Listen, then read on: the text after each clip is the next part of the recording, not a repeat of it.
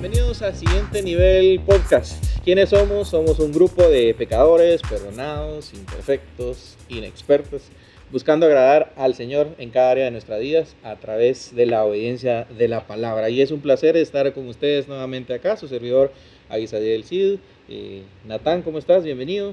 Gracias, mucho gusto. Qué bueno estar con ustedes. Minor, ¿qué tal? Hola, ¿cómo están? Qué bueno que podemos tener este buen tiempo para poder conversar y platicar y aprender de la palabra, ¿verdad? Que es lo que nos trae a este lugar y el anhelo que nos mueve a hacer este podcast. Es un podcast especial porque es nuestro primer podcast eh, presencial. ¿verdad? Realmente eh, habíamos estado trabajando en este tema de los podcasts, pero solo lo habíamos hecho a distancia, con Zoom, eh, diferentes herramientas, ahí cada quien intentando mejorar su audio, su video, todo desde sus casas y hoy pues ya tenemos eh, el equipo y todo acá que es un poquito más, más cómodo definitivamente, ¿verdad? Pero creo que ha sido una bonita experiencia a pesar de todo, ¿verdad? El Señor nos ha dado ahí la creatividad para empezar a, a hacer algo cuando tal vez estábamos un poco indecisos, ¿verdad? Y haciendo cuentas ya casi que, bueno, casi que estamos a 11 meses de que empezamos esto, ¿no? Empezamos podcast, como en sí. enero, ¿verdad? Por ahí. Sí, más o menos. Como- más o menos. Creo en febrero. Creo que salió nuestro En- primer en podcast. febrero ¿verdad? En, el enero podcast. como que lo planificamos Ajá, y Sí. interesante. O sea, pasó el tiempo rapidísimo y eh, pues igual, ¿verdad? Hay muchas personas que han estado apoyándonos con, con este tema y eh, creo que es una experiencia muy agradable como Ministerio de Jóvenes, definitivamente, ¿verdad? Siguiente nivel. Y el alcance que puede llegar a tener realmente, pues es, eh, es interesante, ¿verdad? Son otras formas de, de pensar en, cómo llevar el mensaje. Entonces, gracias a todos los que nos escuchan, a ustedes por estar acá. Eh, pues el, creo que para darles ahí un poquito la bienvenida, quisiera que me cuenten un poquito cómo, cómo están, cómo podemos ahí este, saber un poco más de, de cómo han estado en estas últimas semanas. El último podcast que nos dimos, pero fue virtual, no fue presencial, fue para eh, el primer podcast de Filemón, ¿verdad? Entonces, ya, ya algunos podcasts de eso. Desde ese momento para acá, Natán, ¿cómo, cómo te ha ido? ¿Cómo también eh, has visto eh, los podcasts? ¿Cómo te han bendecido? ¿Qué cosas has aprendido? Creo que esa es una de las cosas que tal vez más admiramos porque no es como que nosotros venimos a hablar aquí de lo expertos que somos, Ah. sino es la, la- el aprendizaje que uno va teniendo junto con cada podcast, definitivamente. Y esa sí la vida cristiana, pero contame tu experiencia. Yo, yo estoy de acuerdo con eso y es algo que, que, que Minor nos ha enseñado muchas veces que, que la palabra hay que vivirla y el hacer este tipo de cosas y el, y el sentarte a hablar, yo creo que también te pone como que mucha presión, ¿va? Porque es como que yo no puedo decir eso si en realidad no lo estoy viviendo. o salir retado, porque a veces tenés como que los acercamientos a la palabra, pero a veces uno en su propia limitación no ve más allá, ¿verdad? y a veces conversar la palabra con otros hace que se te abran los ojos a las verdades bíblicas que has tenido enfrente todo el tiempo, pero que de alguna manera no, o sea, solito no te das cuenta. Entonces creo que tiene una bendición el poder reunirnos, el poder hablar, el poder estar juntos. Ah, justo como decías, de Filemón para acá, eh, aunque es un libro bien chiquito, yo sí aprendí un montón, salí muy retado, eh, confrontado, por ejemplo, en mi relación personal con Dios, mi relación con las otras personas, eh, el propiciar perdón ¿verdad? y el estar dispuesto a perdonar fueron unas cosas que a mí de Filemón me, me, me impactaron mucho, ¿verdad? Porque uno, y como se ha hablado muchas veces y lo dijimos varias veces y también en el live, el, el acercarte al libro y ver así como, ah, qué chiquito, ¿qué, puedo aprender de ahí? Pero realmente yo creo que el Espíritu Santo nos conoce como grupo, nos conoce como equipo y ha permitido que los temas que hemos hablado antes de, de, ser para los demás, creo que también son para nosotros y creo que es una bendición que el Espíritu Santo también hable a nuestras vidas y particularmente a mí con el libro de Filimón me, bendijo mucho. Gracias. En tu caso, Mainitor, eh, pues Pastor Minor, eh, nuestro pastor de jóvenes acompañándonos.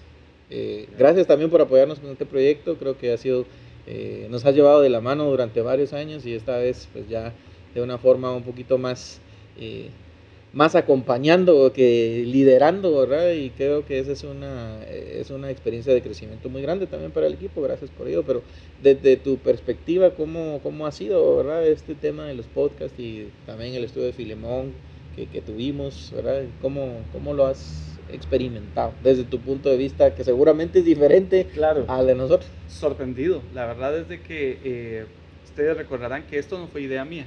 Eh, esto fue idea realmente del equipo y se empezó a platicar acerca de poder hacer podcast. Yo lo miraba porque yo estaba muy metido en la parte visual y, lo miraba así como, ¿será que va a funcionar, verdad? O sea, solo audio, ¿será que nos va a, servir de algo? Pero cuando vi el ánimo que ustedes tenían y, vi la, la, inquietud, ¿verdad? Del equipo, bueno, démosle, ¿verdad? Ahí sí que eh, hay que, hay que permitir abrir las puertas y, Dios, y esperar en el Señor, ¿verdad? Su provisión. Y creo que ha sido algo muy especial lo que ha estado sucediendo, ¿verdad? La, el, impacto que los podcasts han tenido. Ah, recuerdo en, algún momento uno de los podcasts que hasta fue retransmitido en España, se recuerdan de alguien que lo leyó y que le gustó, que lo escuchó, le gustó y lo empezó a, compartir. Y uno no se da cuenta de lo, de lo que Dios puede hacer a través de una idea, ¿verdad? De, si quieren ponerle pequeña idea, aunque no creo que no era pequeña la idea, pero eh, a, través de una inquietud que tuvimos y lo que Dios está haciendo, porque definitivamente eh, estos materiales están llegando a mucha gente, ¿verdad? Hemos visto los reportes y damos gracias a Dios por lo que está sucediendo. Eh, y, a mí me ha entusiasmado, me ha, me ha hecho también darme cuenta nuevamente de que al final nosotros somos los limitados, Dios nunca es limitado. Nosotros somos los que, tenemos tope, Dios nunca tiene tope. Él siempre va a encontrar, ¿verdad? O va a dar la forma en que nosotros podamos cumplir el ministerio, porque al final eso es lo que, lo que se espera de nosotros, que cumplamos un ministerio, que sirvamos, que seamos fieles, como le decía eh, eh, Pablo a Timoteo, ¿verdad? Bueno, tú quieres ser un obrero eh, fiel, quieres ser un obrero aprobado, bueno, presenta la palabra de verdad. Y eso nos ha movido para poder hacer este podcast, el querer presentar la palabra de verdad. Y, no necesariamente es que, seamos tan profundos, aunque debemos buscar cada vez más ser más profundos en el estudio de la palabra. Pero el hecho de la sinceridad que el podcast ha tenido, de los que hemos participado, eh, porque no hemos sido solo nosotros tres, eh, han habido muchos más, y la sinceridad al compartir, la sinceridad al querer ser eh, confrontados por la palabra, al querer ser edificados por la palabra, creo que eso ha hecho que estos podcasts sean realmente de, una edificación preciosa para muchos más, ¿verdad? Iniciando como nosotros querer ser edificados, Dios lo ha utilizado para edificar a otros. Así que, eh, pues para mí ha sido, como les digo, una sorpresa lo que el Señor ha hecho, ¿verdad? Y definitivamente muy contento porque, como os decía Sabi, ha sido de acompañarnos, de ayudarnos, de ver qué es lo que cada uno de nosotros tiene para dar y complementarnos y echar para adelante. Gracias, gracias a ambos ahí por, por estar y por habernos acompañado también en, en diferentes, en diferentes podcasts. Este, este año eh, hemos estado hablando de, muchos temas. El último que se tocó específicamente fue el estudio de, de, Filemón. Mm. Una bendición el, poder platicarlo, ¿verdad? fueron algunos estudios un poquito más, eh, diría yo, tal vez informales, ¿verdad? A través de las pláticas, de lo que nosotros eh, experimentamos también en esos momentos, ¿verdad? El tema del perdón y, demás. Y, creo que como, como resultado todos los hijos de Dios definitivamente queremos obedecer, ¿verdad? Ese, ese es el... Que la, que la carta de Filemón realmente una de sus peculiaridades es esa, que, que, que, Pablo estaba hablándole a un amigo, ¿verdad? Y estaba tratando de llegar al corazón de ese amigo para convencerlo. Entonces, definitivamente cuando nosotros empezamos a hacer el estudio, a eso nos llevó, ¿verdad? A tener conversaciones de amigos en las que fuimos retados, fuimos confrontados y fuimos animados también. ¿verdad? Y creo que la forma en la que abrí el podcast y tal vez eh, fue un poco diferente a la que hemos abierto los, los otros podcasts. A veces preguntamos así, ¿cómo te fue tu semana? Y, cómo, eh, y ahí salen conversaciones también, ¿verdad? Así como, ah, me lastimé la pierna, ah, me pusieron un cepo, ah, qué sé yo, tuve problemas en el trabajo. Eh, aunque aunque siempre tenemos una, o intentamos tener una actitud positiva, eh, lo cierto es que no siempre, tal vez nuestras circunstancias nos permiten el, el decir, a veces lo decimos hasta inconscientemente, ay, ¿cómo está? ¿Qué tal está todo? Y uno dice, ah, todo bien, ¿verdad? Pero realmente, ¿qué tanto bien ha estado nuestro día? ¿Qué tanto bien está nuestra vida? A veces como que uno contesta este, como por inercia, como por inercia. Pero qué, qué chilero sería que de verdad uno pudiera decir todo bien porque uno conscientemente está eh, dejando saber, ¿verdad? A la otra persona que uno sabe que todo está bien. Tal vez las circunstancias no se vean así, pero entender que el Señor tiene el control de esas circunstancias y que todo de verdad está bien porque Él está en control, eh, pues se puede ver reflejado en esa respuesta. O sea, qué chilero sería, qué chilero sería, pero sé que de repente no siempre estamos como en el, en el punto, ¿verdad? En el que uno pueda, en el que uno pueda decirlo y, creo que una de las cosas interesantes que hoy, que hoy queremos platicar es... Eh, es como eh, el capítulo 4 de Filipenses, específicamente entre los versos 4 y 7, nos ayudan a poder obtener esa respuesta, ¿verdad? Cómo realmente nosotros podemos decir que todo está bien eh, cuando de repente no todo esté tan bien de los ojos humanos, ¿verdad? O cuando de repente uno no se sienta en la posición en la que pueda decir sinceramente que todo está bien. Y mm, me llama la atención muchísimo el capítulo 4 y el verso 4, porque en, esta versión que lo voy a leer, eh, Pablo eh, le dice ¿verdad? a los receptores de esta carta, dice, alégrense siempre en el Señor, lo digo de nuevo, alégrense. Y me llamaba la atención y yo pensaba así como, bueno, para, para nosotros en nuestro tiempo, para los jóvenes que nos escuchan, o los adultos, para los adolescentes, ¿será que que esta pregunta todavía tiene, eh, así como ese mismo, es, perdón, este, esta afirmación tiene ese mismo peso. Es decir, ¿realmente era necesario este recordatorio? Seguramente para esta iglesia había algo, ¿verdad?, que necesitaban escuchar y, entre sus propias eh, dificultades, ¿verdad?, eh, Pablo los estaba animando. Pero a nosotros, realmente nos sirve un recordatorio así, es como que yo te digo, Natán, alegrate, Natán. Eh, ¿Qué? Eh, ¿Será que Pablo seguramente con ese amor lo está haciendo, ¿verdad? Porque es una carta así como muy, muy personal también, ¿verdad? Pero ¿cómo, cómo ves eso, Natán? Eh, ¿Realmente necesitamos que este, este ánimo a veces? Yo, yo creo que es que, cada etapa del, de la historia de la humanidad los humanos han enfrentado como que sus diferentes retos. Y seguramente en aquel momento las circunstancias por las que Pablo les estaba diciendo a los hermanos que se alegraran, algo había.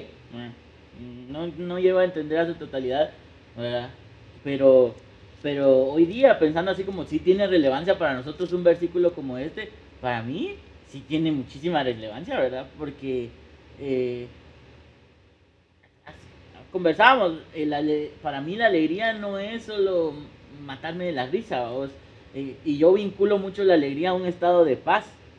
Entonces, eh, el alegrarse incluye como que un montón de cosas, no solo estar feliz, es parte de la alegría el poder mostrar la felicidad con una sonrisa y todo, pero la alegría es mucho más, es un estado de tu ser en el que estás en paz, estás cómodo y has llegado a un momento de satisfacción con lo que sea que estés viviendo, entonces es súper relevante pensando hoy en día lo fácil que es para nosotros perder la alegría, perder la paz, lo fácil que es para nosotros el desconcentrarnos o desenfocarnos de, de las cosas que en realidad importan, Este, que no me contestó y ya me siento triste, ya me siento mal. Ah, no me fue bien en el examen como yo esperaba que me fuera. Yo estudié tanto, me maté por sacar una buena nota y no me fue como yo esperaba. Y pierdo el gozo, pierdo la paz, pierdo eh, la energía de hacer las cosas, de seguir intentando. Entonces, para mí es una, es una es una frase que tiene demasiada relevancia, en especialmente, eh, en especial manera en la forma en la que Pablo lo dice en esa versión, así como alégrense siempre. Esa palabra está, o sea, es una afirmación, se ve bonita, pero sí está como que alégrense siempre. Y, y, no solo alégrense porque se tienen que alegrar, ¿verdad? Sino alégrense en el Señor. Y me gusta ahí donde dice, y lo digo de nuevo, alégrense. Entonces, para mí, y personalmente, yo soy una persona que, que pierde la paz así bien rápido, o, o, su alegría está a veces, muchas veces condicionada con los factores que están a mi alrededor y no debería de ser así. ¿o? Los creces. No, no, seguro, sí. la pierdo. Pero sí, eh, para mí sí es muy relevante. Y lo veo en mi vida hoy, va. Así como que si yo leo esto, es Pablo diciendo así como, men, alegrate en el Señor. Y te lo repito, alegrate. Y yo pienso que la relevancia que adquiere este pasaje eh, tiene mucho que ver con la misma circunstancia de Pablo. Porque Pablo estaba en la cárcel, prisión, ¿verdad? Estaba en prisión. Ah, y en la época de Pablo estar en la cárcel no era algo tan cómodo como puede llegar a ser en estos días, ¿verdad? que, dependiendo del tipo, el tipo de, de, de, delincuente que seas, ¿verdad? Vas a parar a, exactamente. Y obviamente Pablo está en una situación muy complicada en la que dolía seguramente estar en la posición que los ponían, ¿verdad? Algunos eh, dicen que, que, se le ponían este, grilletes en la parte de los pies y, que, posiciones, ¿verdad? En las que era incómodo mantenerse. Eh, eh, creo que eso le da una relevancia extraordinaria a estos pasajes en el tiempo que sea, ¿verdad? Porque el sufrimiento al final es, es perenne en el ser humano. O sea, no podemos decir que, no va a haber sufrimiento. Siempre van a haber situaciones complicadas. Siempre van a haber, aunque hay momentos, ¿verdad?, en que todo pareciera estar tranquilo, en control, pero van a venir situaciones en las que nos van a desubicar, nos van a mover, nos van a, hacer sentir que perdimos el control y para algunos eso es pues suficiente causa para perder el gozo, para perder la alegría. Y Pablo entonces viene y dice, mírenme, la, la forma en que yo estoy, eh, gócense. O sea, regocíjense. Y alentador porque alégrense. Como, yo puedo, ustedes pueden, vamos. Claro, y es que ese es el punto, ese es el punto realmente. Eh, si yo puedo estar alegre en esta situación, Podemos, eh, pueden ustedes también estar alegres en esta situación. Pero es que había algo más profundo en esta expresión, ¿verdad? Que, definitivamente a los filipenses les iba a impactar del mensaje de, Pablo. Interesante. Eh, algo que, vos decís que creo que ya todos tenemos copiado y a veces lo hacemos hasta en, broma, es que cuando saludas, ánimo, decimos ánimo. O sea, algo así lo veo yo también porque sé que uno dice, bueno, sí, pues yo sé que tengo que estar alegre, sé que tengo que tener ánimo, pero, pero ¿verdad? Especialmente las circunstancias de Pablo, especialmente eh, el, el, amor de Pablo con que lo está explicando acá, como también seguramente tenemos nosotros amigos que con esa intención, ¿verdad? A veces nos hacen algún recordatorio y, y nos, y nos animan, pero como decís, ¿verdad? Es algo que, que, tiene que ver con algo más profundo, no es simplemente como dice Natán, ah, es que me estoy matando de la risa, ah, es que siempre estoy viendo videos chistosos y por eso que estoy feliz, ¿verdad? Sino esa alegría tiene un fundamento eh, principal, ¿verdad? Que, que es, eh, que es Cristo, ¿verdad? Eh, y eso es lo que vamos a, a seguir estudiando nosotros ah, ahora, ¿verdad? Entonces alegramos, alegrarnos, alegrarnos, dice, lo digo de nuevo. Entonces creo que es, es importante recordar porque lo, lo está recalcando Pablo otra vez, dice, lo digo de nuevo, alegrense.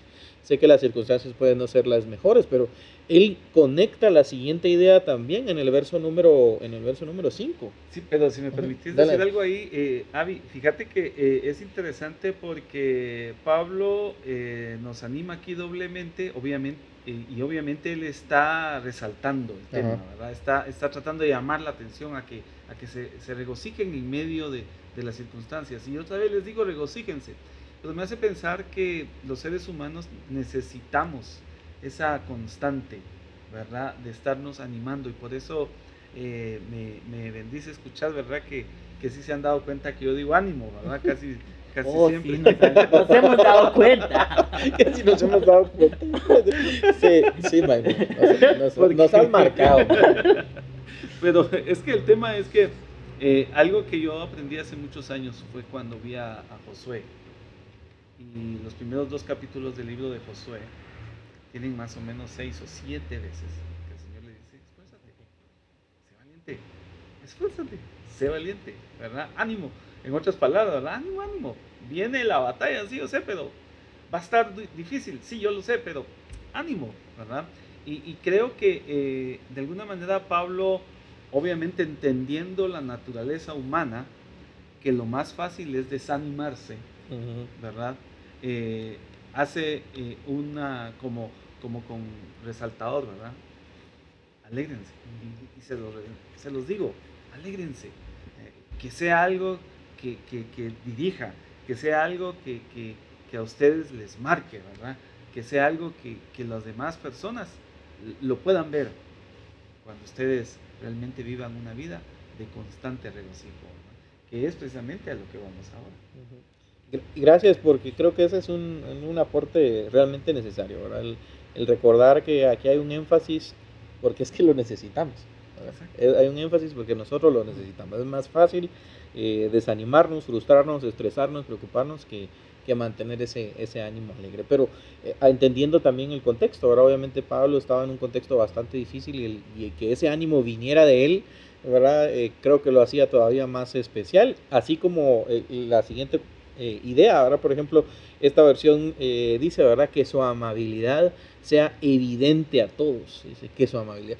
Entonces, me pongo a pensar, también estabas hablando ahora del contexto de Pablo y cómo tal vez él encarcelado en una situación bastante difícil, cómo podía él manifestar su amabilidad en una situación tan difícil, ¿verdad? Claro. Y, y cuando nosotros, nuestras circunstancias determinan la mayoría de veces si somos amables o no somos amables, ¿verdad? O sea, eh, si me tratan bien, entonces yo trato bien a la, otra persona, ¿verdad? Si me mira bien tal persona, pues yo les regreso una sonrisa y si no, pues, o sea, esa amabilidad que, de la que a Pablo habla acá, a veces no siempre es manifestada entre los hijos de Dios, ¿verdad? en nuestras iglesias, en nuestros grupos, es, eh, es difícil, ¿verdad? Que, que, que, se pueda manifestar. Entonces, eh, no sé qué, qué, qué, tal vez qué ideas puedan venir a su mente ahorita a la hora de, de, de hablar eh, de esto, ¿verdad? Dice que su amabilidad sea evidente a, a todos. A mí lo que me, me deja pues pensando es, bueno, Pablo también lo está recomendando porque él sabe que a través de esas acciones nosotros también estamos dando testimonio, ¿verdad? Y, pero eso es, lo que pienso yo. Eh, Natán, no sé si tengas alguna idea ahí como que se te venga también.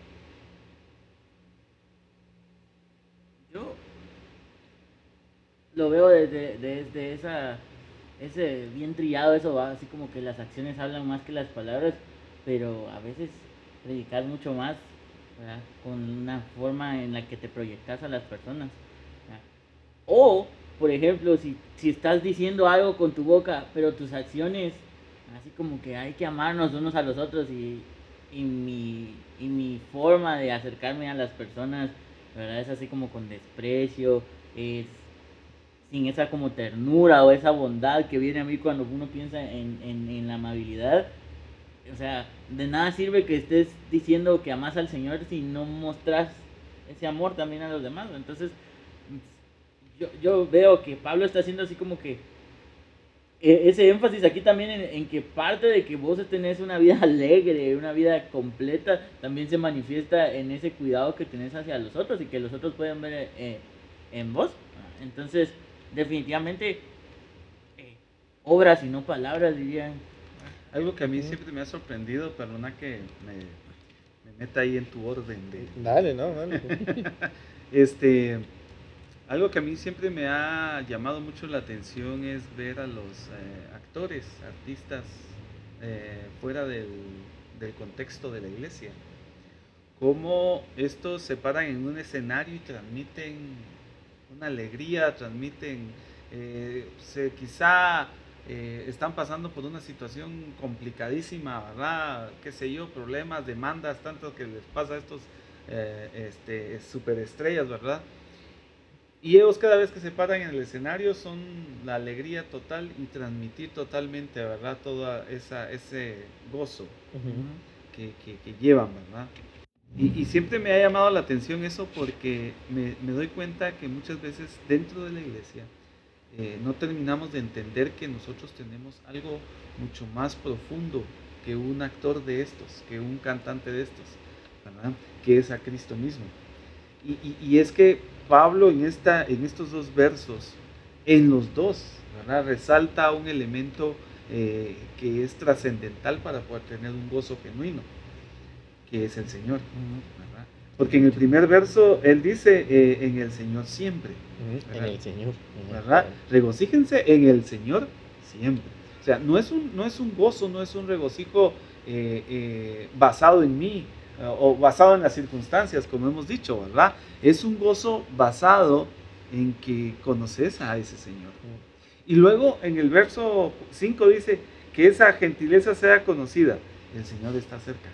O sea, nuevamente eh, obviamente para Pablo era urgente que nuestra gentileza sea conocida a través de ese gozo. ¿Por qué? Porque él estaba esperando al Señor. De hecho, cuando uno lee la primera carta a tesalonicenses, a, Pablo usa una expresión ahí, una expresión eh, bien, bien eh, chilera, ¿verdad?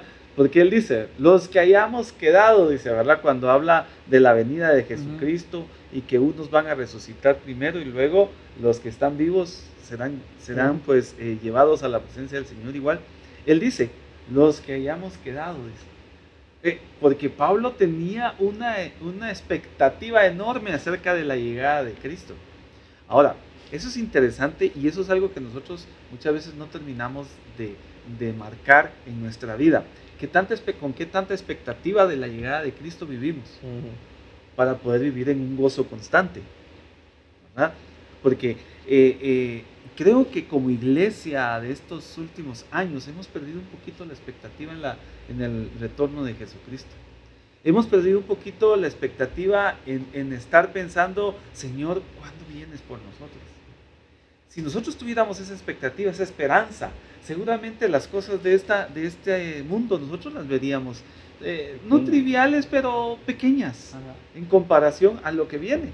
Eh, si recordamos a 1 Pedro capítulo 5, verso 10, cuando Pedro le dice, ¿verdad?, a todos aquellos que estaban abandonados, por un poco de tiempo. El sufrimiento es por un poco de tiempo. ¿Por qué? Porque la expectativa era, es que ya viene, viene algo más grande, ¿verdad? Y yo creo que eso es algo que a nosotros debiera dirigirnos en el momento de pensar en este tema, del gozo y de la alegría. Eh, ¿Qué tanto nosotros realmente hemos entendido eh, el valor enorme que tenemos en Cristo Jesús y, la esperanza que debiera movernos constantemente en Cristo Jesús. Porque si nosotros entendemos esa, esa, esa premura de la llegada de Cristo, seguramente haríamos muchas cosas con mucho más gozo, con mucha más energía, con mucha más eh, eh, intensidad. Nuestros jóvenes seguramente estarían mucho más interesados en conocer a Cristo. Pero el desconocimiento, el olvidar, el no tener en cuenta el retorno de nuestro Señor, nos provoca tristezas, amarguras. Y, eso es bien interesante como Pablo lo plantea, ¿verdad? Lo, plantea claro, como decía aquel programa, claro y conciso, ¿verdad? En el hecho de que nosotros no podemos pensar en gozo si no tenemos, si no es en Cristo. No podemos compartir gentileza si no estamos, ¿verdad?, expectantes de ese Señor.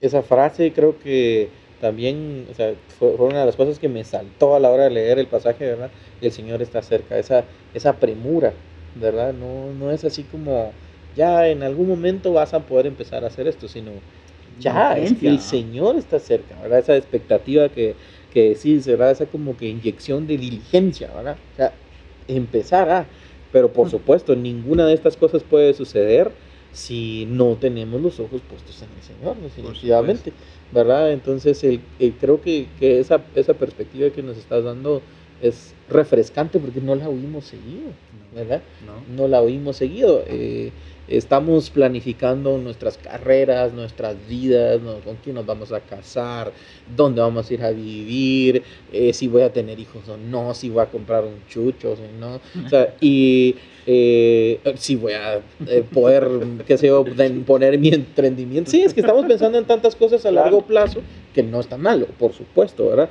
Pero, pero me imagino a Pablo con esa, con esa intención, ¿verdad? Con esa premura de decir, que el Señor viene y cuando me encuentre, cuando me encuentre acá quiero estar listo. Y, también yo lo veo así como, también es una forma de tranquilos, o sea, nada comparado con Él, y como decía, todo es más pequeño, entonces tranquilo, así como, él viene. Y ese tranquis creo que es lo que viene en el verso 6. Exacto. Entonces, ¿verdad? el verso 6 dice, por nada estéis afanosos, esa es la versión, la Reina Valera, ¿verdad? Por nada estéis afanosos, sino sean conocidas vuestras peticiones delante de Dios en toda oración, ruego y con acción de gracias. Obviamente, eh, Pablo sabía de afán, sabía de aflicciones, Por ¿verdad? supuesto. Él lo sabía y lo que está haciéndoles es, es como anticipándose, ¿verdad? O sea, cuando, a pesar del afán, a pesar de las circunstancias, no se preocupen, ¿verdad? No se preocupen por nada, ¿verdad? Obviamente eh, es- esta, esta advertencia está aquí porque seguramente como seres humanos, ¿verdad? Así como experimentamos a- alegrías, experimentamos muchas veces afán, ¿verdad? Y creo que esta es una de las cosas que, que tal vez nos descolocan, ¿verdad? Porque creo que todo el carácter del cristiano se ve probado en este tipo de cosas, ¿verdad?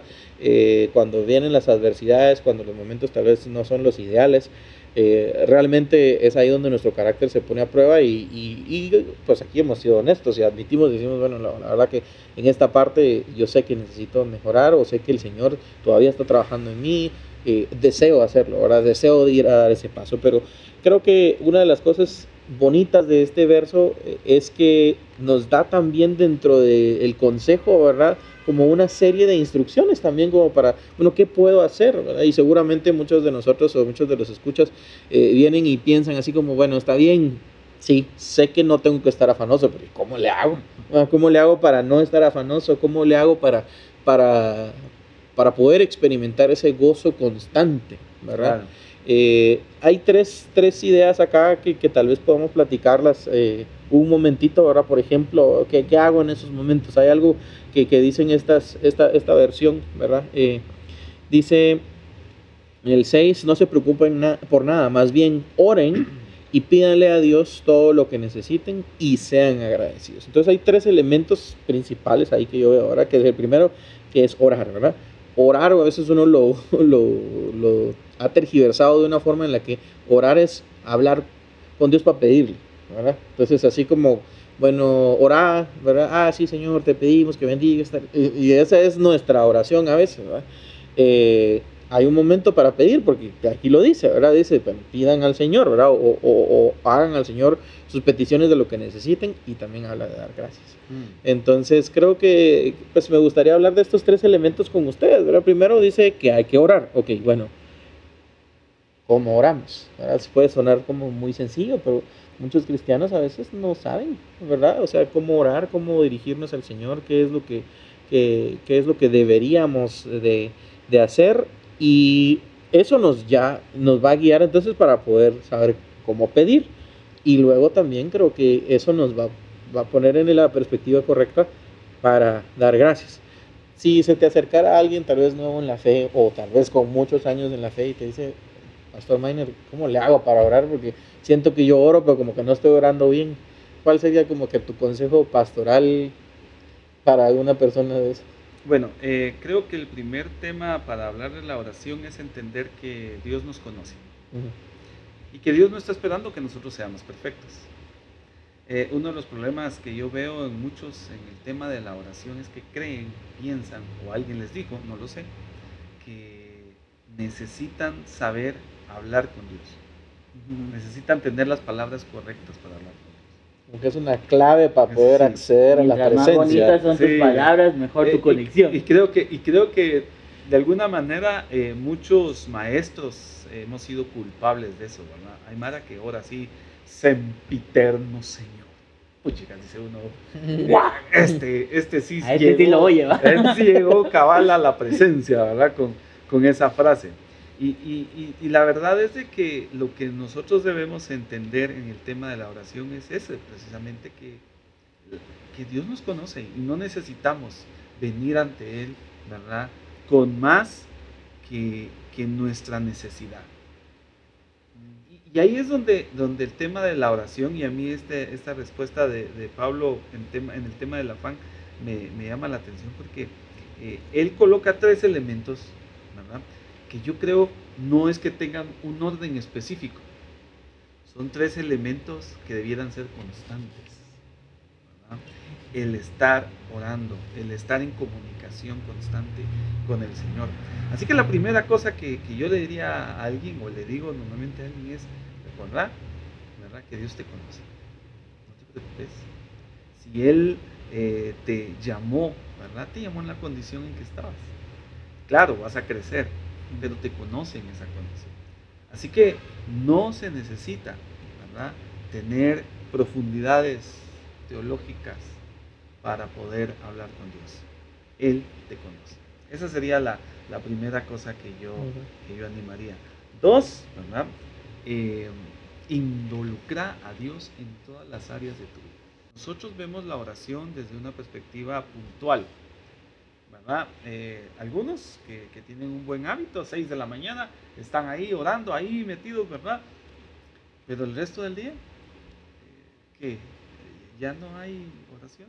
No hay conversación. Ya no hay comunión, ¿sí? ¿Qué, qué, qué pasó? ¿Verdad? No creo que nosotros debiéramos ver la oración eh, solamente para, para, un momento. Como evento. Que es importante eh, tener el evento, claro que es importante. Jesús no, lo manifestó y lo modeló. Vemos a Jesús muchas veces orando, ¿verdad? Eh, en las madrugadas eh, noches completas orando, vemos a Jesús orando, ¿verdad? Eh, en momentos muy difíciles, pero también vemos a Jesús durmiendo en momentos de prueba, ¿verdad? En la barca. en la barca, sí, todos aquellos preocupadísimos y Jesús durmiendo, porque para él la oración realmente era eso, era un diario vivir, era una constante en su vida.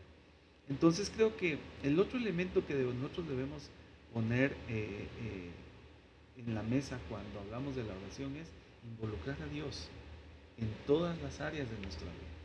¿Por qué? Yo voy manejando, yo puedo ir manejando y decir, Señor, dirígeme, voy para tal lado, ayúdame. Fíjense, a mí me ha pasado, con Patti nos ha sucedido, mi esposa, que llegamos a un lugar y, y, Patti es muy dada a, hacer eso, Señor, permítenos un parqueo. ¿Y saben qué? encontramos parqueo, ¿verdad? Eh, y, y, uno dice, sí, es que el tema de la oración no debiéramos nosotros solamente limitarlo a un momento. Como digo, no estoy diciendo que no, tengamos ese momento, pero sí nosotros debiéramos entender que uno, para acceder a la oración, no necesitamos nosotros tener más que nuestra fe en el Señor. Y dos, ¿verdad? Que necesitamos involucrar a Dios en todas las áreas de la vida. Porque luego vienen otros elementos, ¿verdad? Que, que se presentan acá, como por ejemplo el ruego. El ruego es algo extraordinario que nosotros debemos eh, involucrar cuando nosotros tenemos vida de oración. ¿Por qué? Porque definitivamente eh, el ruego tiene que ver con necesidad puntual muchas veces que nosotros necesitamos presentarle al Señor. Así que si alguien quiere aprender a orar, tiene que saber, ¿verdad? Que, que, necesita también entender que la oración va más allá que solamente un momento en la vida. No sé si sigo. Creo que has ilustrado muy bien lo que, que nosotros queríamos, lo que nosotros queríamos ver con el punto de, de orar, ¿verdad? Eh, orar y, y también pedir al Señor lo que necesitamos. ¿verdad? Eh, interesante que muchas veces pedimos, pero pedimos mal. Sí.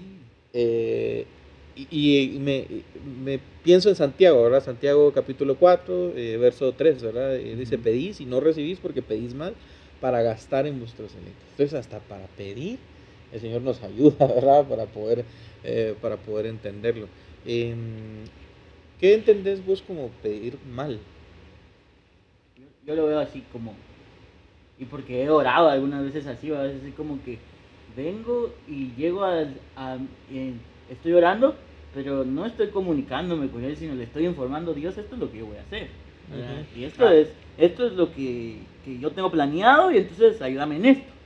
Entonces, eh, y entonces ahí empiezo a pedir, así como dice ahí Santiago, así como que para mí, para lo que yo visualizo, para lo que yo pienso que es lo mejor para mí, pero mm, era lo que hablábamos antes, así como que lo que yo pienso que es lo mejor para mí, resulta que nunca termina siendo lo mejor para mí. Entonces, yo lo veo pedir mal así, ¿va? y porque te digo, yo he orado así, he acercado, me he acercado al Señor a decirle, con aquello así como que, bueno, vengo en oración a consultarte, pero no le vengo a consultar, le vengo a decir así como, esto es lo que yo tengo planeado, y, Y bendíceme. Y bendíceme, ¿va? así como Ah. dame tu bendición y ayúdame en esto porque esto es lo que yo quiero hacer. Ya voy. Ajá, Voy ya, ya voy encaminado. Entonces, yo creo que a eso se refiere ese pedir mal, vamos. Eh, Y, y- y yo creo, Natán, que ahí hay un elemento muy importante que tenemos, del que tenemos que tener- cuidarnos, de pensar que nosotros podemos ordenarle a Dios, ujú. de pensar que nosotros podemos abrazar el brazo de Dios y, y torcerlo para que Él haga lo que nosotros queremos o lo que nosotros deseamos. Eh, y, resulta que no es así. Eh, la postura de Filipenses es que nosotros vamos a acercarnos al Señor y presentar la petición. Y presentarla eh, agradecido. sin importar el resultado, sin importar el que, resultado. Eh, porque eh, definitivamente eso va a permitir que nosotros entonces no tengamos afán, porque estamos confiando en que el Señor es el que está en control. Pero cuando nosotros queremos cumplir nuestros propios nuestros propósitos, nuestros caprichos, entonces ¿verdad? es que vamos a entrar en afán también. Hijo, te afanas porque no sale, o sea, no, no funciona. Y así como, digo, incluso llegas hasta a pensar así como, yo le pedí a Dios, pero no me ayudó, ¿va? y yo sí oré, yo le consulté a Dios, ¿va? y en realidad pues, estaba siendo solo caprichoso en ese momento, que vos querías tu voluntad ver cumplida y al final no era la voluntad de Dios, y eso no te trae paz. ¿va? Por supuesto. Interesante perspectiva de pedir mal, no lo había visto desde ese punto, pero tienes razón, o sea, es una forma en la que nosotros podemos acercarnos a Dios pidiendo mal y obviamente esperando un resultado, pero ya, ya está marcado el resultado que nosotros queremos, ¿verdad? Y creo que el agradecimiento que estábamos hablando con el que termina este versículo también eh, eh, nos dirige para saber exactamente qué, eh, qué hacer, qué decir también y qué, y qué esperar, porque si estás agradecido con el Señor, tu actitud también es diferente, ¿verdad? Obviamente si, eh, si el agradecimiento es lo que también te envuelve cuando estás hablando con el Señor, no importa qué es lo que va a pasar, porque vos sabes que el Señor tiene el control de todo y eso ya te hace dar gracias, ¿verdad? Eh, creo que esa es una, es una parte interesante. Claro, es difícil porque eh, una de las cosas ¿verdad? Que, que hemos visto, el versículo es Tesalonicenses 5, em, 18, dice, dad gracias en todo, ¿va? Eh, porque esta es la voluntad de Dios para con vosotros en Cristo Jesús. Dad gracias en todo. Y creo que ah, muchas veces nuestras oraciones eh, más difíciles son aquellas en las que tal vez nuestro corazón está muy lastimado. Nos acercamos al Señor por alguna circunstancia y poder dar gracias eh, en ese momento debe ser eh, algo, algo muy, muy complicado. Entonces creo que eh, el estar conscientes de eso, ¿verdad? el estar conscientes de que, como hemos hablado ahora, el orar con Dios es literalmente hablar con Él, no necesariamente porque tenés las palabras perfectas para comunicarte, sino simplemente tenés un corazón abierto y decir, Señor, de verdad estoy destrozado por esto, por esto, por esto, por esto. Y fíjate que precisamente estaba buscando acá el pasaje de Santiago 5.13, porque eh, allí el escritor, eh, Pablo iba a decir, pero obviamente no es No. Pablo, este, el escritor eh, dice, ¿está alguno entre vosotros afligido? Ah, oración. Pero también dice, ¿está alguno alegre? Cante alabanzas. Y yo creo que esto es reflejo de que el Señor entiende, entiende nuestra circunstancia, entiende nuestra necesidad, ¿verdad? entiende también que, que nosotros eh, definitivamente somos limitados. Y eso es uno de los preciosos regalos al pensar en Jesucristo. Eh, pensar cómo Jesucristo se encarnó, cómo Jesucristo pasó por las mismas vicisitudes que nosotros pasamos. Él sintió hambre, él sintió cansancio, él lloró, ¿verdad? Eh, tan- tantas situaciones. Y eso es algo que a nosotros debiera entonces causarnos eh, no afán, si lo queremos ver así, ¿verdad? En, en la, en la dificultad. El saber que si yo tengo una dificultad y me está doliendo, tengo la puerta abierta para venir con- delante del Señor y decirle, Señor, esto es la- esta es mi necesidad. Pero no desde la perspectiva de capricho, como hablábamos, ¿verdad? Sino desde la perspectiva de necesidad y de búsqueda de poder tener eh, respaldo por parte del Señor, ¿verdad? A la necesidad que pueda haber. Saberte humilde, ¿va? De saber el que yo no puedo, pero tú sí puedes, ¿va? Y me parece súper interesante eso porque ahorita que mencionas a Jesús y ver a, a Jesús y su forma de interactuar con su padre, o sea, Jesús modeló un ser humano, no un robot, ¿va? Entonces, que se permitió sentir, en donde claramente se explica donde se enojó, lloró, estuvo gozoso, durmió, descansó. El ciclo de la vida de un ser humano tranquilo. Y entonces, qué, qué interesante el...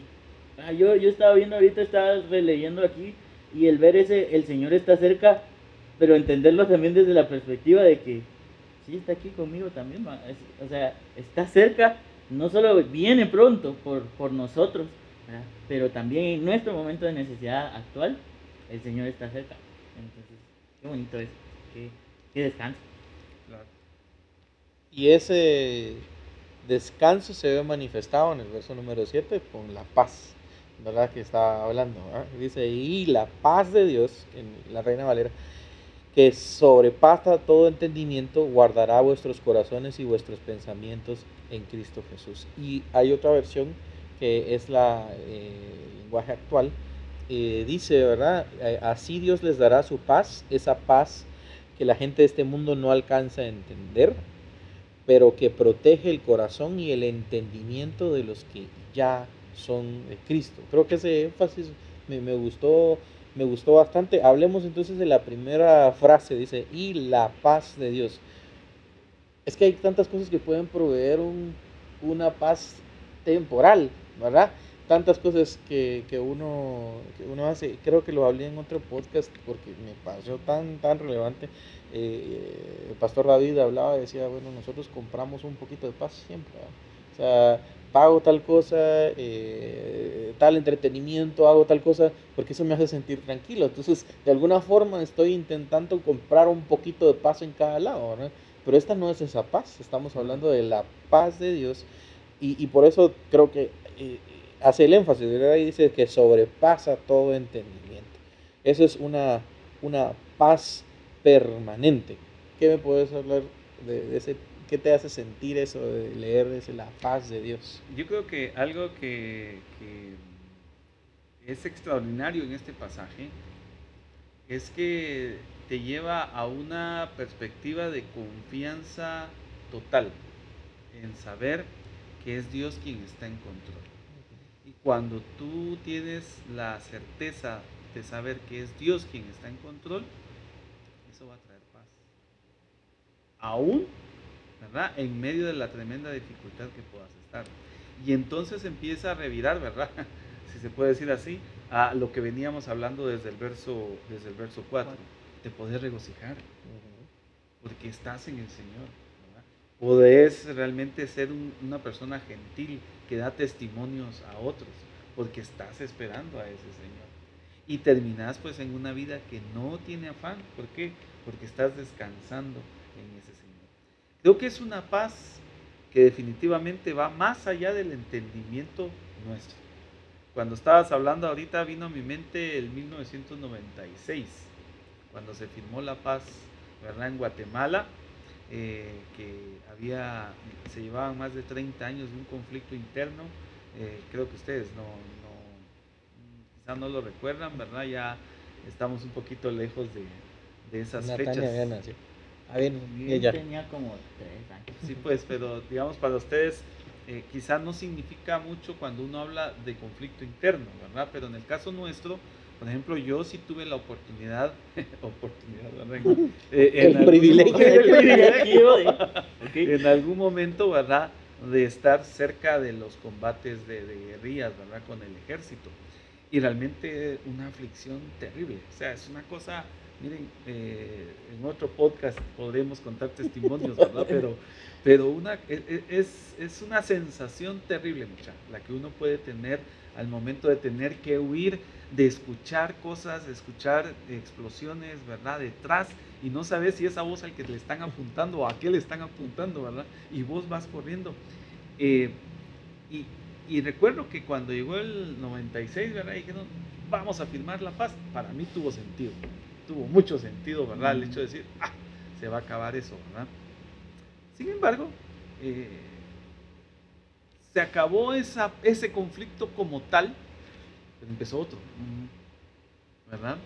Un conflicto más a nivel político y que lastimosamente ahora como país estamos sufriendo la consecuencia todavía de muchos, de, mucho de ese conflicto, ¿verdad? Que, que se dio en ese momento.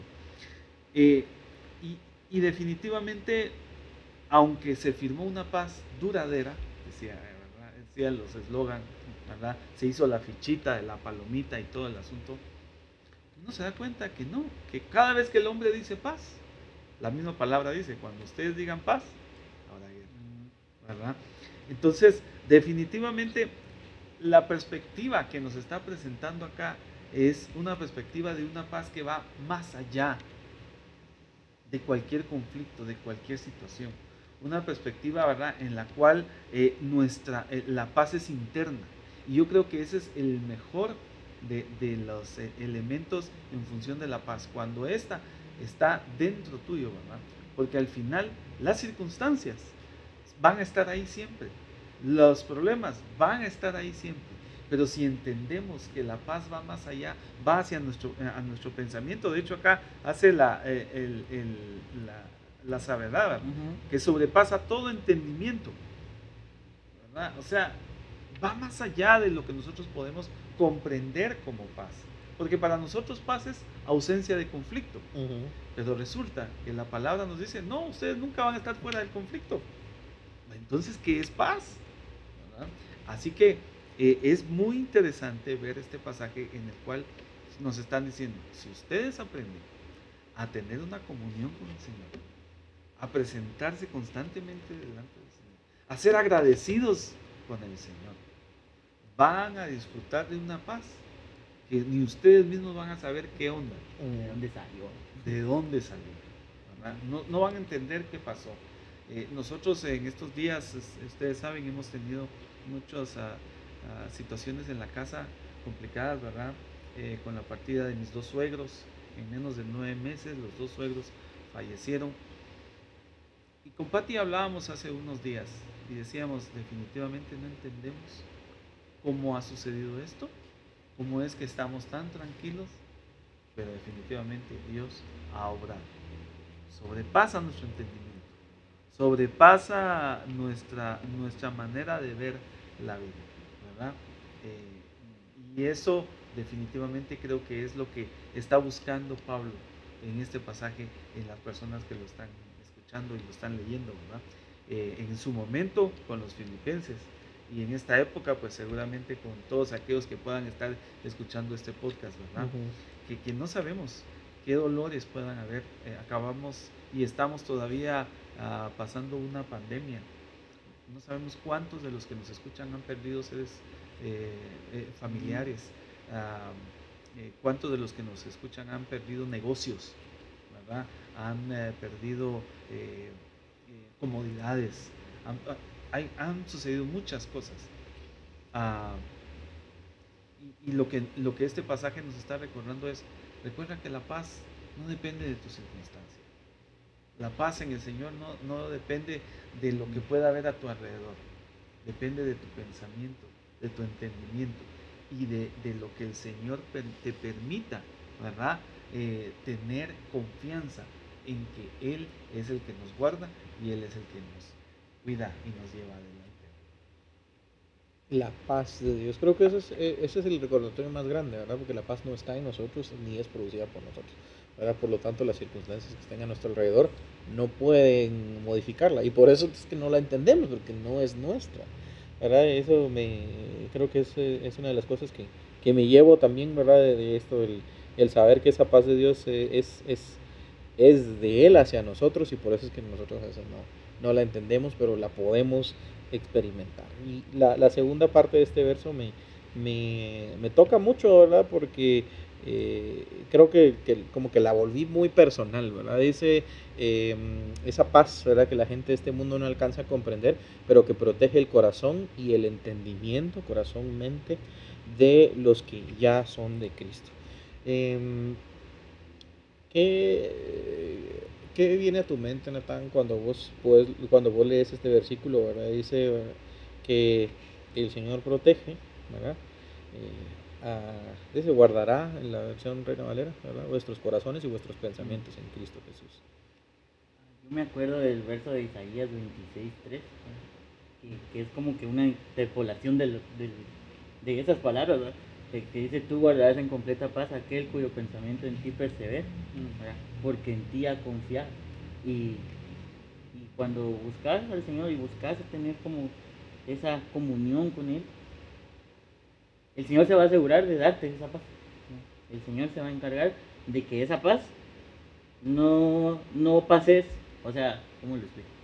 O sea, si vos buscas al Señor y confías en Él y crees en Él, el Señor se va a asegurar de que esa paz que todos necesitamos, ¿verdad? la lleguemos a experimentar. Ah, Porque como decían ustedes, va a ser como que estamos como que comprando esos segmentos de paz, pero Dios conoce el ser humano, Dios conoce la necesidad del ser humano y entonces ah, definitivamente Él se va a asegurar de que, de que esa paz que la gente no entiende. Y, y me gusta cómo lo dice porque va, eh, aquí la versión creo que era de la TLA que me mencionaste, no estoy seguro, que decía que protege el corazón. Y yo veo así a un Dios tan amoroso, tan cercano, y, y vuelvo a recordar así como eso, el Señor está cerca.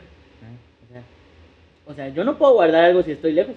O sea, y asegurarme de que eso que yo estoy guardando esté bien.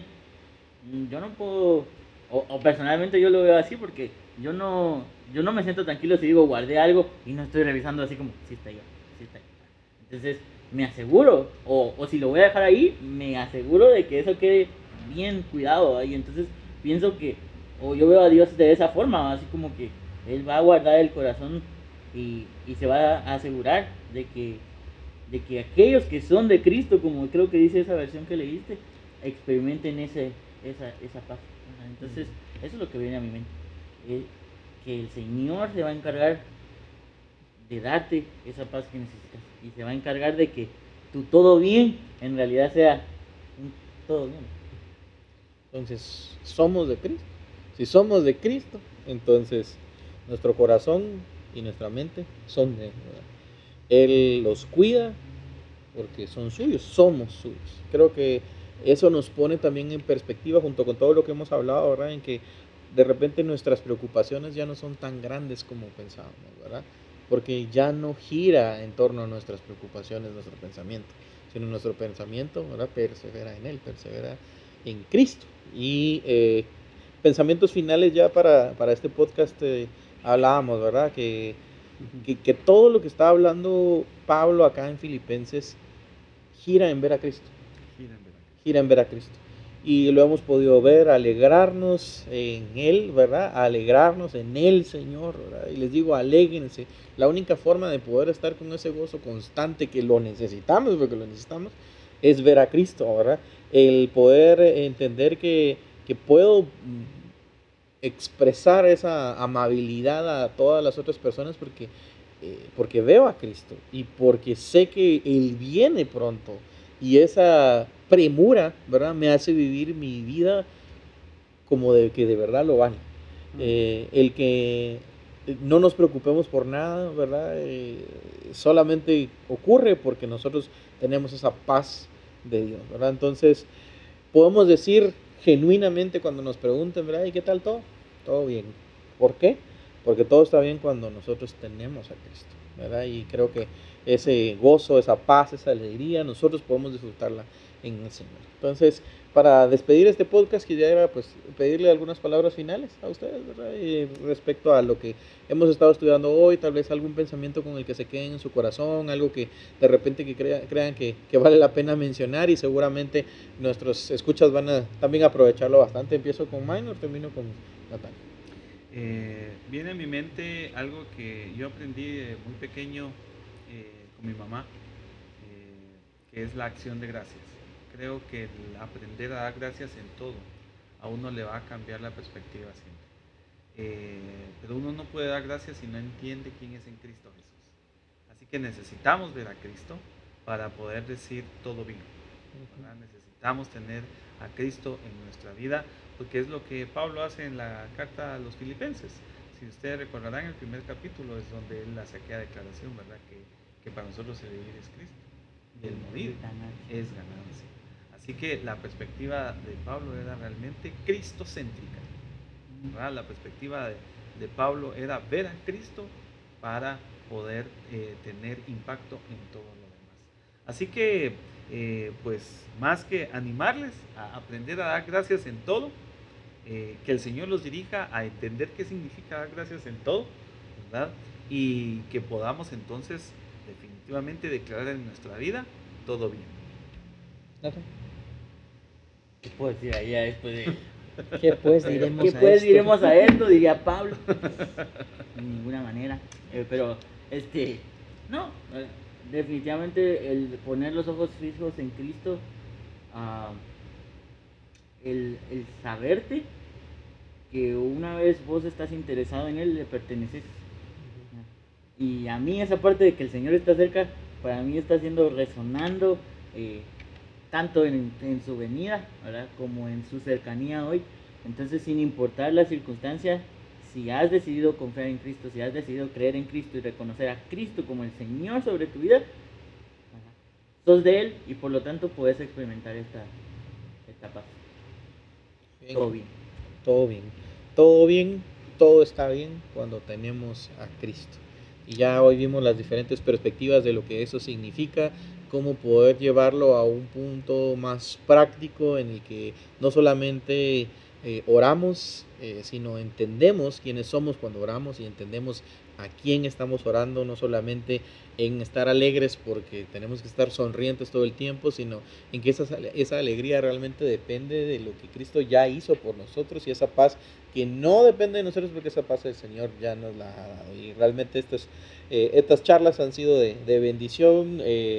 El siguiente nivel es un ministerio de jóvenes eh, de Iglesia Su Presencia que eh, tiene ya bastantes años ahí de, de existencia eh, sirviendo a la iglesia local y ahora a través de estos podcasts pues extendiéndonos un poco más, ¿verdad? Y esperamos que estas eh, charlas sean, sean de bendición. Eh, siempre cerramos los podcasts eh, diciendo, ¿verdad? Que recordamos a todos los que nos escuchan que sometan lo que han escuchado a discernimiento bajo la lectura de la, de la palabra, ¿verdad? Y si creen que algo no se encuentra alineado a la palabra, pues que no lo hagan saber. Eh, lo único que a veces no decimos es cómo nos no, lo hacen saber. Entonces, eh, eh, creo que pues para los que todavía no nos siguen en nuestras redes sociales, estamos en Facebook, ¿verdad? En siguiente nivel, entre paréntesis, pareciéndonos más a Cristo. Pueden encontrarnos literalmente en facebook.com, diagonal siguiente nivel, eh, para poder estar enterados de cuándo sale podcast, cuándo hay actividades. Si están en la ciudad de Guatemala, pueden también visitarnos en nuestras actividades en vivo. Eh, en eh, Instagram también tenemos presencia como siguiente nivel de corrido 502.